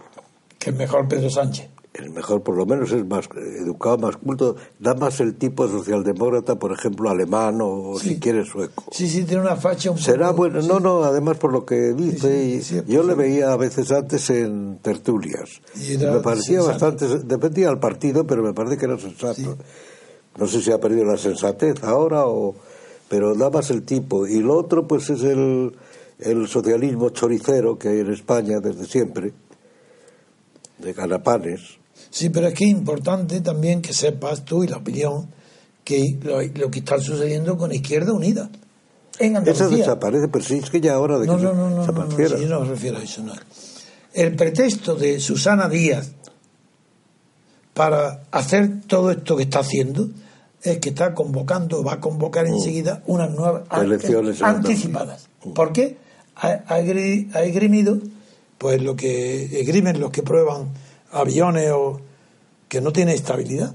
Dice que su gobierno de Izquierda Unida dice que, no, este que ha perdido la estabilidad. claro. Y además, como el PP le ha puesto un candidato enfrente, que no le podía poner un candidato mejor, porque es un Ah, inútil, un- sí, uno- claro, entonces seguro que gana las elecciones, Sí, pero- porque habrá gente en Andalucía, Pero yo mucha voy al gente tema, el que tema- vota todavía. El tema que merece la pena reírse es el tema de la estabilidad. Mm. Es verdad que uno de los primeros objetivos de todo gobierno de coalición es mantener esa coalición firme de tal manera que sea estable ese gobierno, que no se vaya a interrumpir ese acuerdo en medio de la temporada. Una de las cosas que debía estar prohibida es las coaliciones entre los partidos o alianzas. En Inglaterra estaba prohibida constitucionalmente con una fórmula, porque no estaba escrito en Our Coalition. Inglaterra aborrece las coaliciones, porque las alianzas es una traición a los electores. Y estaba prohibido. Ahora en Inglaterra está aliado ya, parece que en No, principio que también ha quebrado. Eh, la ciencia, no la ciencia, pero Una sí, cosa en caso de apuro, como los mejores comentaristas siempre salvan el honor de las alianzas cuando sean anteriores a los comicios. Bueno, es que eso es distinto. Eso es distinto. Es distinto porque, Antes lo anuncias. porque el lector ya sabe, Sabe lo que va a votar, claro. Eso Pues es. le parece bien la alianza o no le parece antes, bien. sí, bien. Eso es Pero yo distinto. lo que quiero comentar ahora es la caricatura, el chiste de Izquierda Unida. Así que Susana Díaz dice, no, no yo no puedo gobernar, hay que, ha dicho, hay que saber lo que es gobernar, Porque hay que quitar- saber lo que es un gobierno. Y como un gobierno necesita estabilidad y yo no la tengo, convoco elecciones. Y, y como el gobierno de ella es PSOE, Izquierda Unida, sale Izquierda Unida, los portavoces, diciendo, ¿qué estás diciendo? Pero si nosotros garantizamos la estabilidad hasta el final, si eso es mentira, por no es verdad.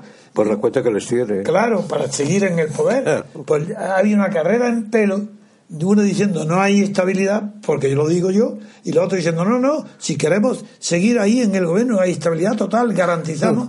Y dice, si la estabilidad la dan los presupuestos, y estamos unidos en los presupuestos. Pues están viviendo de ellos todo. Ellos- bien, pues eso tenía ganas de que lo supiera de, de la discusión sobre la estabilidad, pero eso yo que parece de aerodinámica. de- Sí. de No, pero es lo que, ahí yo creo que la intención eh, debe ser liquidar al, No, al, al al- esto es para liquidar a Pedro Sánchez. al partido, bueno, también, pero al Partido Comunista, de paso. No, pero eso no- aprove- sí, sí, eso porque aprovechando, no, no, es que es que Andalucía es el fortín del, que no es eso. El PSOE le encanta que Izquierda Unida tenga la fuerza mínima para poder vencer a Podemos. Porque, un- porque ya, que no, hoy es que ha cambiado todo hoy. No. Que en Andalucía asustado Pablo Iglesias en Sevilla su discurso, Ah, bueno, una claro. barbaridad. Es que Podemos se come en Andalucía. Pues ahí está, y entonces para que no coman a Susana Unida, Díaz, claro. le interesa el pacto con Izquierda Unida. Y Izquierda Unida, que lo sabe, está atacando y diciendo, no, no, no convoques que la estabilidad es mentira, están mintiendo, porque le tiene tanto miedo, soy como Izquierda Unida, a Podemos. Por eso, Ujú. No, de verdad, es que hay que analizar las situaciones políticas a medida que se varían las Y situaciones. además yo creo que tiene que ver también eso que el PSOE, el PP le ha facilitado las cosas, cambiando, yo no sé si en lo anterior, no me acuerdo qué era, era mejor o peor, pero el que ha puesto, por lo visto, es una calamidad. ¿A quién?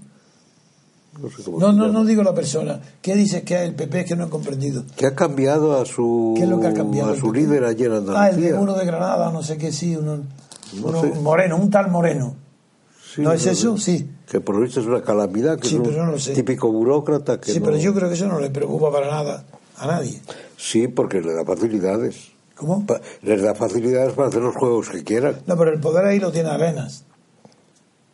Pero Arenas ha sido desplazado por el otro y Arenas tampoco ha Yo, yo todavía veo en las reuniones con Rajoy que Arenas está así viendo la voz cantante. Aunque es verdad que, que- que en Andalucía Pero- ya no es candidato Arenas, pero no lo sé. Yo creo que el tema no está en el PP. El tema está en Podemos, PSOE, Sí, sí, Izquierda sí, Unida. sí, sí, que, y que es el vivero de Andalucía, es lo que garantiza al PSOE pintar algo en la política nacional. Y frente a ello, ¿qué, ¿cuál es la postura del mundo? Pues la refleja nada menos que Victoria Prego, que después de referirse a lo que estamos hablando y hablando de la humillación a que está siendo sometido Pedro Sánchez, ella lo defiende. Y dice, los socialistas ya no tienen tiempo más que para cerrar filas y apoyar todos a Sánchez. Esa es la postura del mundo. Quería añadir como el colofón, es decir, como siempre los periódicos españoles no informan. Los españoles, los periódicos españoles lo que están es dando siempre consejos, órdenes a los partidos. Bueno, pero eso es el artículo de opinión, ¿no? No, sí, la opinión para la, la subdirectora, ¿eh? Ah, la subdirectora. No, Victoria Prego, Ah, la la que hace lo- la, la la- no, la- no, la inmoral que ha falsificado toda la historia de la transición. Ella, en, los programas de televisión española, de la 1, es Victoria Prego. Si es muy importante esta figura, y es la que ha consagrado la mentira de la transición. Que hay de- nada contra una transición falsa, la que no existe. Por ejemplo, ni me nombra a mí, mi nombre no lo utiliza. Como si yo no hubiera existido, igual que hizo Stalin con Pero Trotsky. es que no interesa tampoco Bueno, a nadie. pero bueno, no, pero si está hablando de la transición, que diga que yo quería la ruptura, Sí, ya, eso ya, era ya. imposible y que me critique. Pero no, ¿cómo va a nadie entender un solo historiador, que los historiadores tampoco? ¿Cómo pueden comprender el pacto entre las fuerzas Santiago Carrillo, Felipe González, con Suárez, si antes no nombran que tuvieron que eliminarme a mí metiéndome primero en la cárcel y luego difamándome? Porque hasta ese momento, estando yo presente, no era posible pacto alguno entre el franquismo y la oposición. Si no dicen eso, nadie entiende lo que es la transición. En cambio, los americanos, aunque tardíamente, lo comprendieron. Y ahí están los papeles del Wiki que lo dicen Sí, exactamente. porque igual es la información del servicio secreto, Eso es. que se fían más. Ponemos un poco de música y continuamos. Otro gallo cantaría ahí. Si es que yo miento, que el cantar que yo canto lo borre el viento ahí. Que desencanto. Si me borrara el viento lo que yo canto. Vamos a pasar ahora a contestar las preguntas y los comentarios que hacen nuestros oyentes. La primera pregunta que quiero plantearles a los dos, porque en este caso el oyente se refiere también a don Dalmacio, dice como sigue. Pido a don Antonio que nos explique, a ser posible junto con don Dalmacio, el concepto de legitimidad. ¿Qué es la legitimidad? de qué manera la legalidad está asentada sobre la legitimidad y por qué en un régimen dado la legalidad sin legitimidad no sirve de nada. Bueno, en primer lugar sirve de mucho. Es, es régimen de poder. Naturalmente que sirve de una barbaridad, pero yo le voy a dar la palabra a Dalmacio porque es un tema que él, para él es siempre permanente, la diferencia entre autoridad y potestas, que es el origen, y voy a dar que él lo explique. Dalmacio. Sí, vamos a ver. La- el tema de la legitimidad se plantea en la restauración después de la Revolución Francesa. Sí, es cuando se plantea. Cuando se plantea porque entonces hay una ruptura con la revolución entre la relación dialéctica entre el poder espiritual y el poder temporal, entre la autoritas que representa la Iglesia, la autoritas espiritual, y las potestas. la potestas que representa Que la eh, el poder poderes, la. De los dos poderes, que sería mejor decir de la autoridad espiritual. Sí. Eso, es un, eso de los dos poderes es muy grave porque eso, en fin, sería muy largo. Eso lo inicia Belarmino Exactamente. en el siglo XVII, cardenal, que habla sí. de poderes, Sí, liquida el concepto de autoridad. El propio Hobbes, que ataca, le critica a Bodino, eh, perdón, a, a Belarmino a ver, al con toda razón, aunque él hace lo mismo, con su famosa frase, la autoridad, No, porque la ahí está verdad. la idea de la, so- so- la sociedad perfecta. que es la- Claro, es lo, que, está, detrás de todo esto. Es lo que está detrás, como si pudiera haber una sociedad perfecta. La Iglesia no es una sociedad, para empezar. Y eso fue el cardenal Belarmino el que la Claro. construyó. Claro, la Iglesia es, una sociedad, es ante todo una comunión. Luego es una sociedad, si se quiere, como institución. Pero que es otro tema, que eso lo trata muy bien, por cierto, Ranke, desde Ah, su punto de vista protestante. Que pasa es que porque tiene un problema ahí que al estar unidos la Iglesia y el Estado en el protestantismo, mejor dicho, el Estado absorbe la Iglesia, entonces, ¿cómo resuelve el tema de los dos poderes? Entonces, en concreto, la legitimidad, que es lo que te han preguntado para ir a otras preguntas. La legitimidad es que eh, la, la- la ley tiene que ajustarse a la moral, a la, a la moralidad. La moralidad interpretada por la Iglesia. La moral es una ley universal, todo hombre es un ser moral. Otra cosa es, es la ética que deriva de la moral, y entonces la Iglesia es la que interpreta la moral y es la que determina el etos que caracteriza a los pueblos, naciones, etcétera, o, incluso la Sí, familia yo- yo- y demás. Yo añado nada más que hoy, dado que el relativismo de las religiones y, de, y la aparición del derecho natural en el siglo XVI, todo, de Hugo Groth y de Pufendorf, todo eso ha hecho que la legitimidad hoy esté apoyada en la moral natural, incluida la religiosa. Es que la, la moral religiosa es, es la natural. La Iglesia Católica no rechaza eso, al En revés. cambio, la legalidad no requiere. No requiere La legalidad es un fruto de que el Estado es un artificio. Hay, pues, es un orden artificial y frente a la idea de orden natural por creación, o, perdón, que es sobrenatural, que liga lo natural al sobrenatural, o de orden natural eh, de los antiguos o de otras religiones, que hay un orden natural que no sabe dónde viene, el Estado aparece queriendo imponer su orden artificial, crea su propio derecho Claro. natural, que es ingenuo, es un derecho natural ingenuo, porque no es natural puesto que es una creación. Desde luego. Es un derecho moral y la unión inventado. de los dos principios de legitimidad, legalidad y legitimidad está ya en la propia definición de ley que De da ley. Santo Tomás. Claro. Se dice que ordenación de la razón al Bien dirigida al común. bien común ya ha metido dentro de la ley la legitimidad. Claro. Es. Es más, la Iglesia sigue utilizando siempre, bueno, ahora ya también como la Iglesia no sabe por dónde anda, pero utiliza también la palabra, siempre la palabra legítimo, no legal. Sí, Es muy raro que ahora sí, a veces se cuela, sí, pero es legítimo. pero sí. es Pero- legítimo, porque da por supuesto que toda ley es legítima. Venga, va, otra Porque la pregunta. raíz es la misma, además, la raíz a ver si podemos contestar varias preguntas. La segunda pregunta, eh, el oyente le pide si puede explicar el concepto de monopolio de la violencia ofrecido por Weber. Claro, Max Weber. Evidentemente, es, que lo define exactamente como monopolio legal de la violencia. Es decir, que no, no solo es que el Estado eh, es violento, porque mantiene lo que luego desarrolló Gramsci maravillosamente añadiendo en las definiciones del Estado decía que, que, era dictadura, todo Estado es dictadura más hegemonía. Y eso es verdad. Todos los gobiernos hay una, una parte que no es democrática, ejército, policía, y, que obliga un orden público por la fuerza, obligado, eso es dictadura. Mm, pero para que no sea dictadura, tiene que tener también eh, presente en el, en el poder de la dictadura la hegemonía cultural.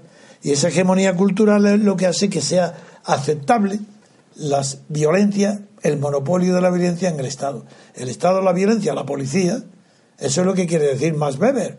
La policía, el concepto de hegemonía es de Gramsci, pero la idea de que el monopolio legal de la violencia es de Max Weber. Y que es verdad, no hay otra definición del Estado. Si es que no hay otra. No, es que yo considere que sea acertada, es que, es que todas las demás me parecen ridículas, hipócritas. Y no hay más que una realidad. Quien tiene el monopolio legal de la violencia es el que tiene la soberanía.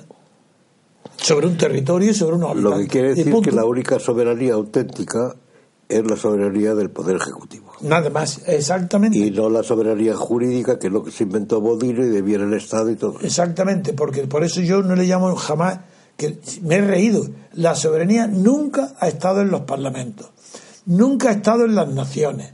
La soberanía jamás ha estado en el pueblo. La soberanía siempre ha estado en el Estado y dentro del Estado quien tiene la fuerza ejecutiva. De verdad. El poder ejecutivo. Reyes, ejércitos, policías. Esa es la soberanía. El y poder ejecutivo. y eso es lo que, el poder ejecutivo. Bien, otro. Pregunta. Dice el oyente que le gustaría que don Antonio comentara la reforma de la jerarquía celeste propuesta por Bruno y la visión de Santayana sobre ella. Me intrigan las razones teológicas en las que se basa este argumento. Bueno, el, problema para es muy complicado, es imposible, necesitaría más de una hora solamente para exponer, no mi juicio, sin yo juicio ninguno, simplemente para explicar ese momento tendría que Primero es el renacimiento tardío.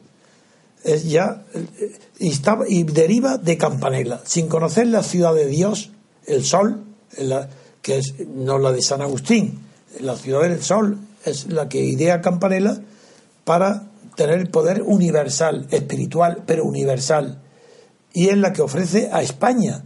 Pero España reacciona, no lo entiende y lo mete en la cárcel. Aparte, estuvo en Nápoles, un, uno de los grandes, el, primer gran utopista del Renacimiento es Campanella. Sí, pero hay otra razón también. Le meten en la cárcel porque en España no se acepta el derecho divino a los reyes que está detrás.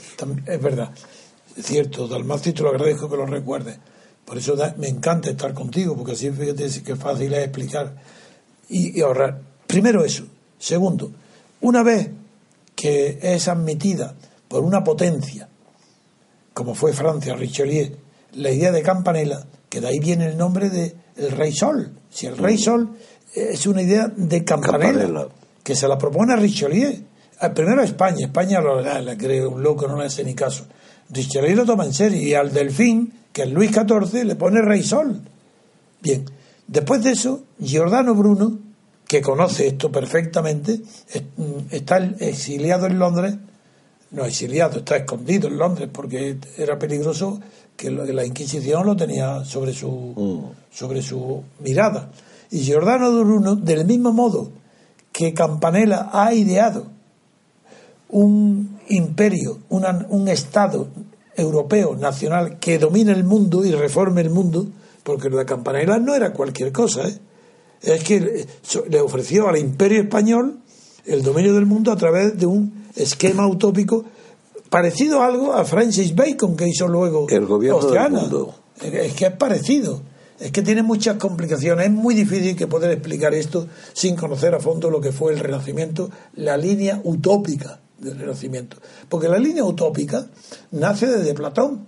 Si toda la filosofía occidental siempre ha conocido dos direcciones, la utópica y la realista. Platón inicia la utópica.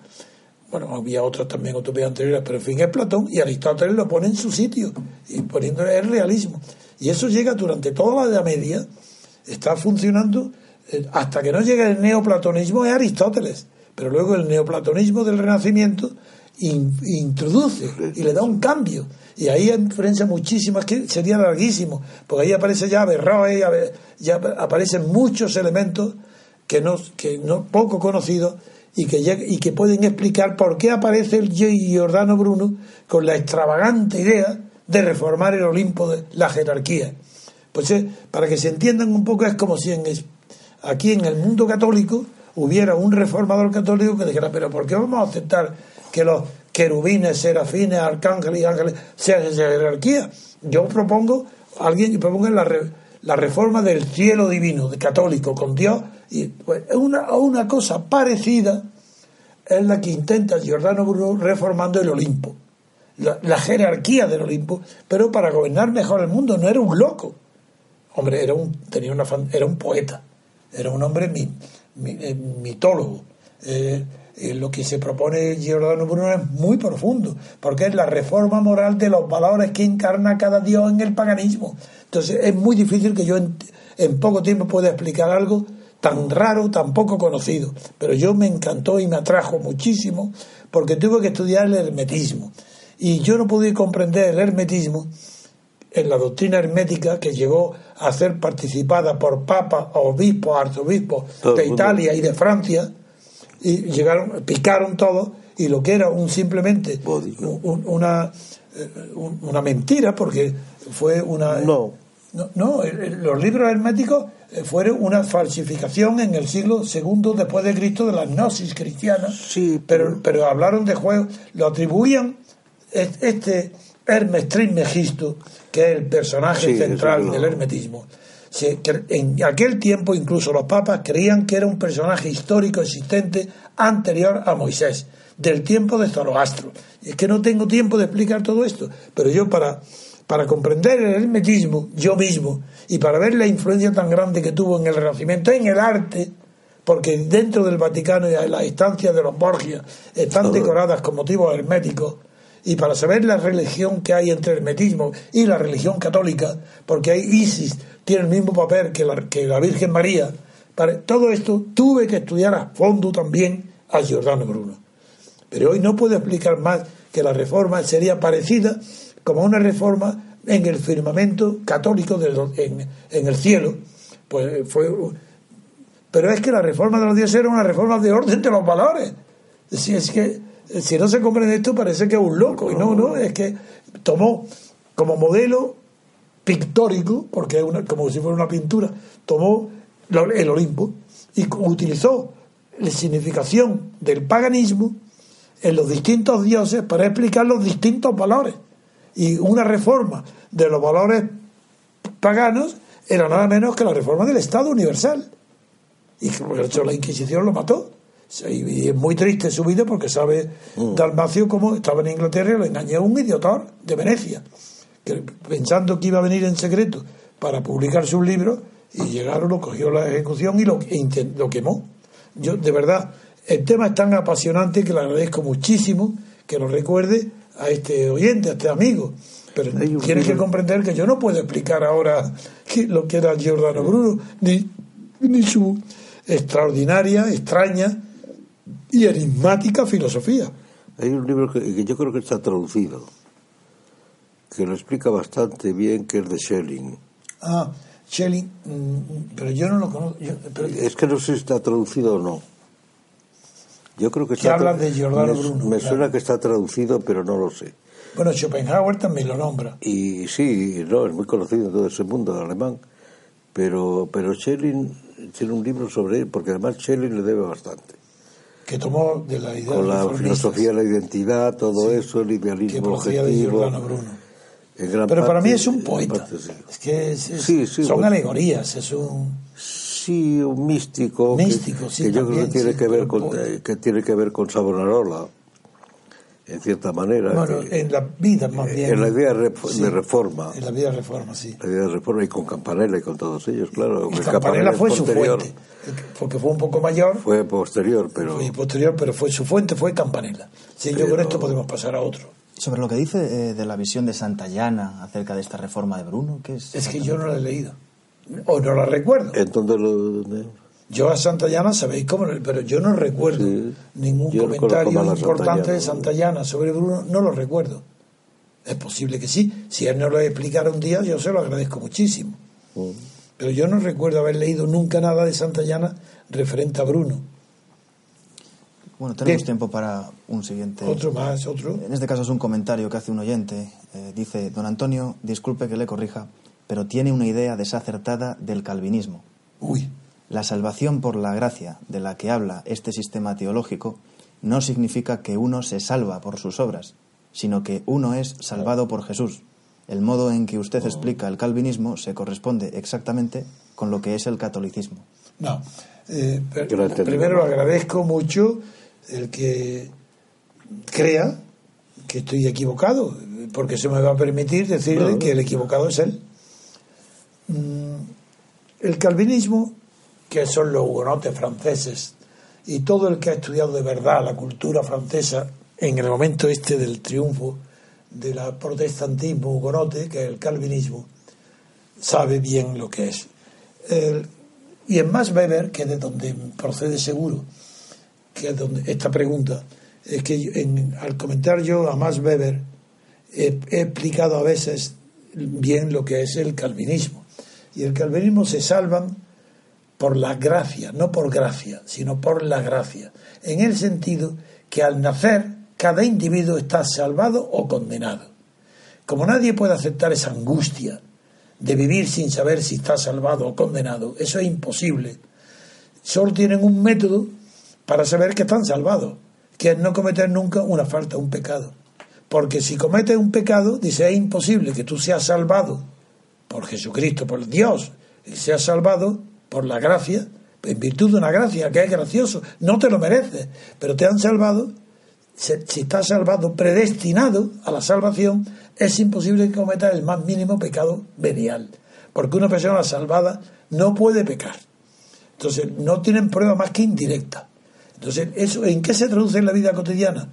En un trabajo impresionante, en que consideran que tienen que eh, convierten en lo que se llama puritanismo. Y el puritanismo hay dos, el inglés y el, nórdico europeo, que son distintos. Y el, calvinista es el del nórdico europeo, y también en Francia y en los que fueron protestantes, hasta el punto que uno de los grandes, grandes intérpretes de la Revolución Francesa, Edgar Quinet, propuso, dijo que la revolución fracasó porque lo que tenía que haber cogido el calvinismo como moral en lugar de la católica. Esa es la tesis de Quinet, que, su mujer después de muerto lo tiene confesado, que sabía que eso era su idea. El calvinismo sé muy bien lo que es y sé muy bien explicarlo. Y es la salvación por la gracia, la predestinación, que nace ya predestinado. Y la única manera de vivir tranquilo es saber que no cometes una falta. y que tiene mucho que ver con el con el calvinismo con el perdón con el con el radicalismo o rigorismo musulmán Es- eso es nuevo para mí y me gustaría que lo explicara. por ejemplo Rousseau que era de formación calvinista aunque se convirtió al catolicismo porque Sí, para no, no. casarse con la señora de Berlins y todo eso pero era de formación calvinista en Ginebra además Eh, no recuerdo ahora si en el último capítulo o en el penúltimo, dice que el gobierno ideal, En el contrato social, el contrato social, sería, es el... calvinista. eh, No, no, no, el, el musulmán. Ah, está hablando del Porque- paralelismo que señala. Porque es una teocracia que destruye los dos poderes, porque dice que el sacerdote siempre será, a pesar del sacerdote católico, siempre será peligro- peligroso porque el poder nunca se podrá sentar. No se podrá sentar. asentar. Sí, sí. Algo así, no me acuerdo, estoy sí, quitando de pero memoria. igual. no. Pero la idea es esa, que no podrá funcionar el poder político, es decir, la voluntad general no puede funcionar en el catolicismo, que es lo que están A criticando. mí no me, no me Eh, extraña mucho, perdón, va a seguir enseguida, porque sí que he dicho varias veces que Rousseau toma su idea de la voluntad general de Malebranche, porque Malebranche dice que Dios, en las segundas causas, solamente puede actuar a través de ideas generales. Y lo que hace Rousseau es que quita a Dios y pone en su lugar la voluntad, pero la idea viene de Malebranche. Sí, sí, pero coincide, pero sí, pero viene a coincidir con la idea de la UMA. Venga, venga, venga. Musulmana también. Es que quiero que me lo explique a mí. es que sobre todo por el rigorismo, en el, si basta que pongan a lo mejor Radio Córdoba, musulmana, que y oigan las preguntas que hacen. A veces ¿Y ¿Saben alguien, algo de esto? ¿eh? En Radio Córdoba hoy.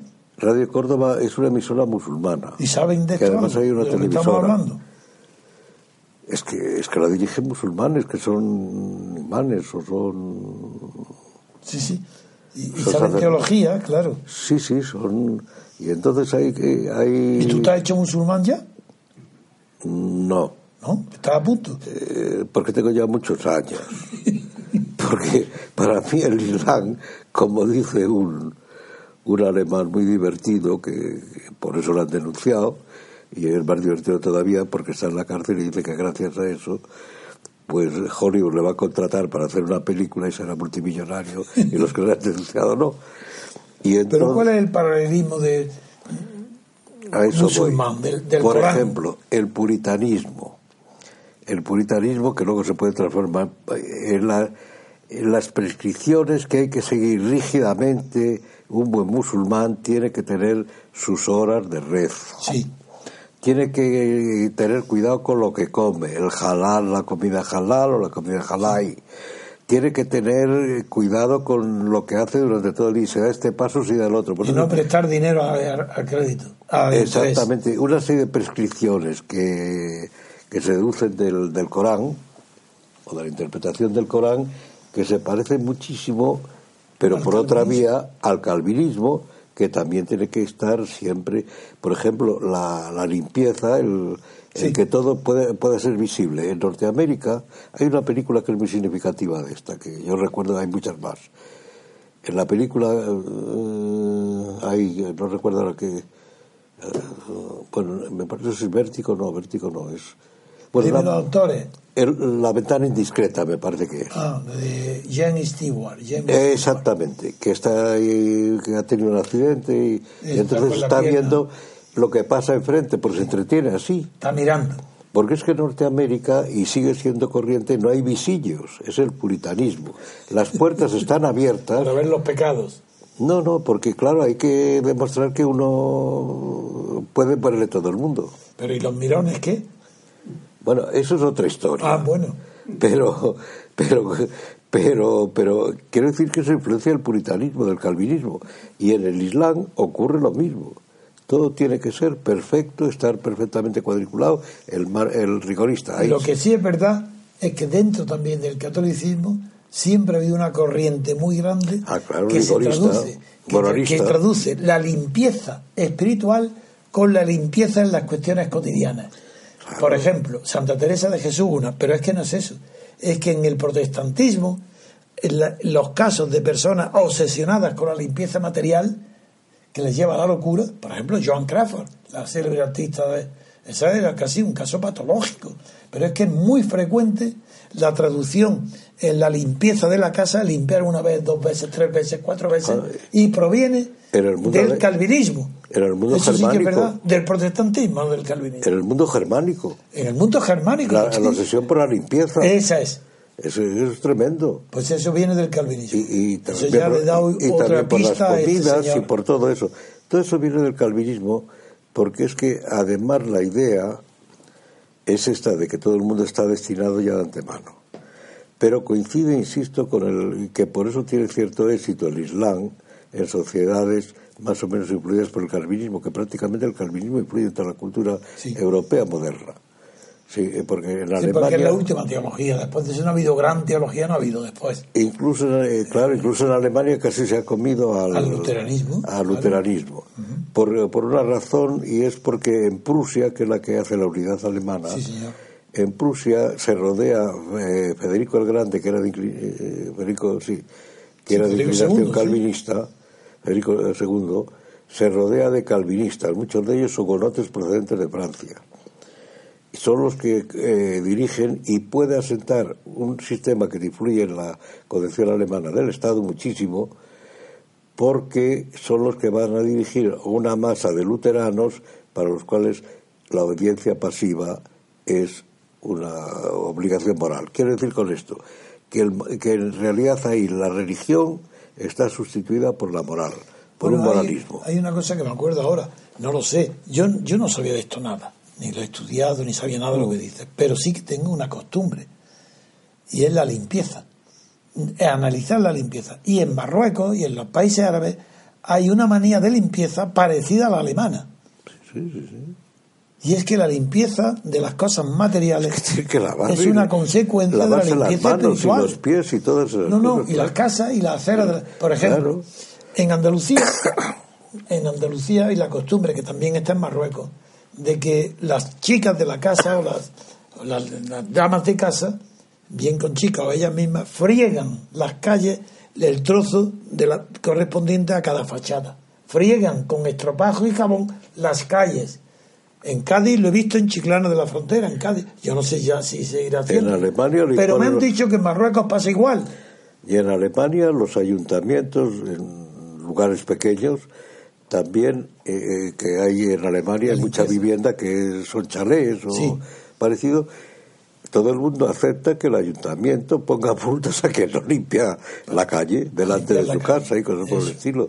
Bueno, pues yo me he acordado al decirme tú eso, digo, uy, Y eso es igual. de la limpieza en Marruecos sí. Pero es más, cuando en el servicio doméstico, cuando yo busco, me atrae bastante la de Marruecos por la limpieza. Sí, sí, es que es, eh, pero es que es el, el calvinismo. Que vamos, el, Que se parece, el Islam. sí, que se parece parecido. Y ya digo que es muy importante para entender muchas cosas que Rousseau lo liga con la voluntad general, el teocratismo musulmán. Me encanta. Y, y no, y porque es calvinista. porque Si no fuera católico, no. Yo no ni, lo sospechaba. Pero bueno, así he aprendido, siempre que estoy contigo, aprendo algo. Bueno, al revés. Soy yo Al que revés, yo no enseño. Yo lo que hago es invitar a la acción y al insulto, sí. y al insulto a, a todas las generaciones estas corrompidas. Que quiero- hay que insultarlas. Es que es otra una actitud calvinista también, hombre. Sí. Pero oye, yo no, me- yo no tengo manía de limpieza. bueno, supongo, no sé. No, hombre, Pero tu actitud es bastante calvinista también, establecer la pureza pública y todo eso, eso. sí. Pero soy ateo. Bueno, Ah, cambio- no tiene nada que ver. No, no tiene que ver porque no tengo la oportunidad que tú tienes. Tú tienes la oportunidad de salvarte por tus arrepentimientos, tus confesiones y tu, y tus rezos. Yo no tengo ninguna oportunidad de salvarme porque no creo en otra vida. Eso no tiene nada que ver. ¿Cómo que no tiene nada que ver? Si yo cometo un error en Sí. esta vida, soy un miserable para siempre. No, no. Hombre, tú no, tú puedes no. ser miserable mil No, veces. Te, según la te confiesas y adelante. Eso puede ser el calvinismo, puede ser el islam, o puede ser el otro, pero el catolicismo El no. catolicismo no. El catolicismo, mm, la iglesia media y ayuda. Pero todo esto está en Santo Tomás muy claramente, eso se puede salvar cualquiera siempre que haya sido Pero si eres tú el que me has dicho honesta y que mis escritos te recuerdan a las conferencias de Reisinger. Claro.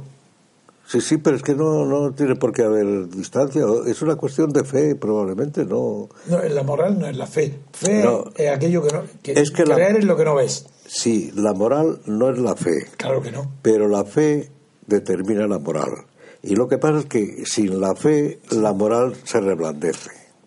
Que es lo que está ocurriendo en las sociedades europeas. La religión se ha evaporado, entonces la moral ya Bueno, pues yo para no reblandecerme disuelve. Y tú insulto. te mantienes el punto de vista moral. Porque insulto a los corruptos.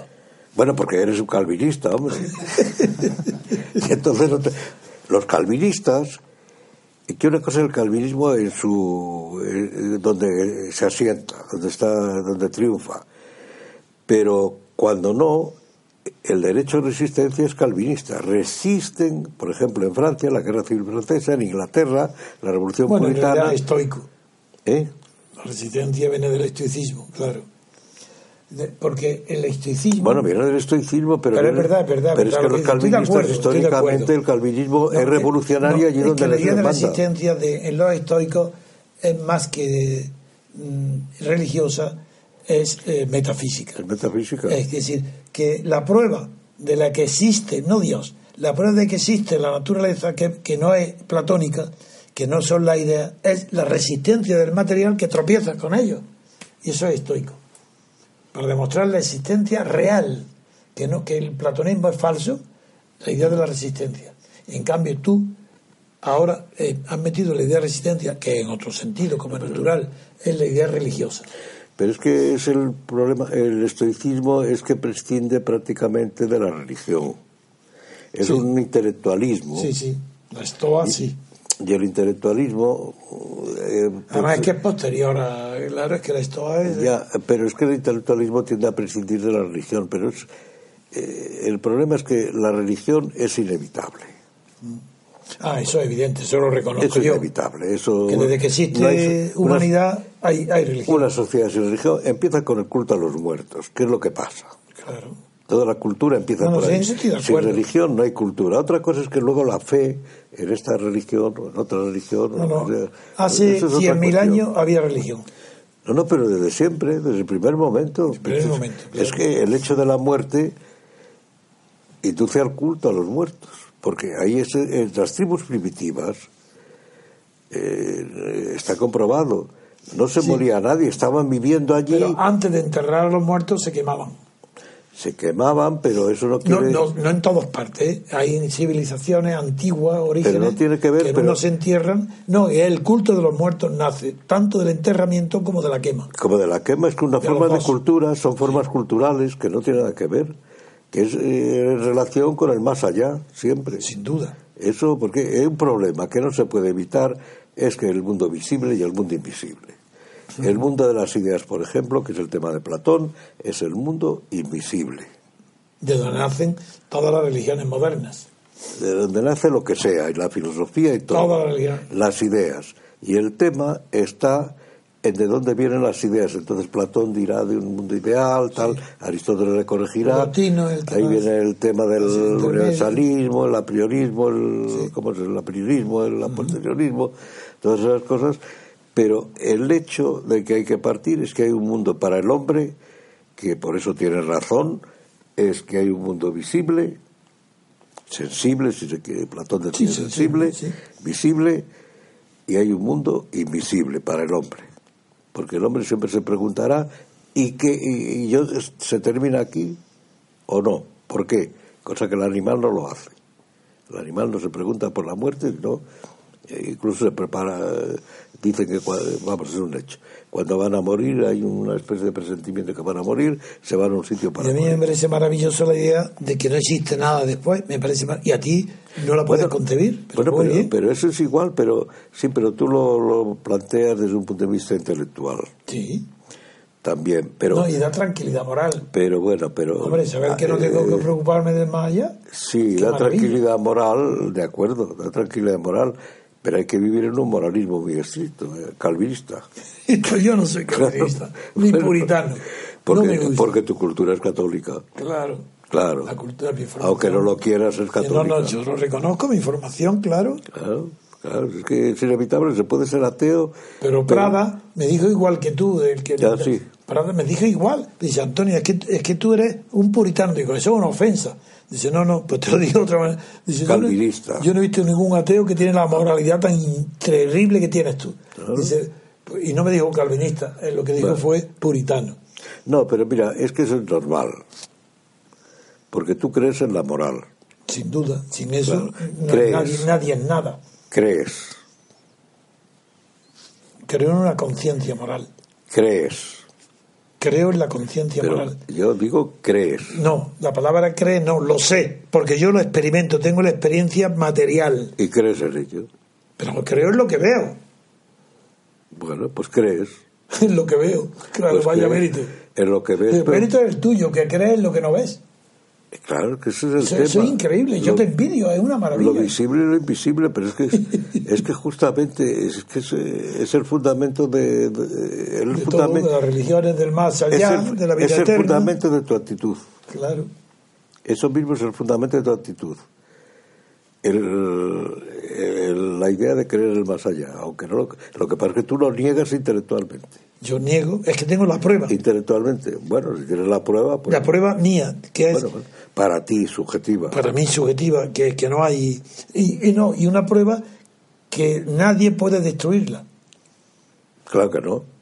Ya- en cambio la Porque es tuya una sí, creencia. En cambio la tuya sí se puede destruir. Es que las creencias, la no se, las creencias no se pueden destruir. Únicamente la crítica puede hacer mella las creencias. Eso sí. Pero una creencia no se puede destruir. Es inútil, El catalanismo es Eso inútil discutir con ellos. es una religión.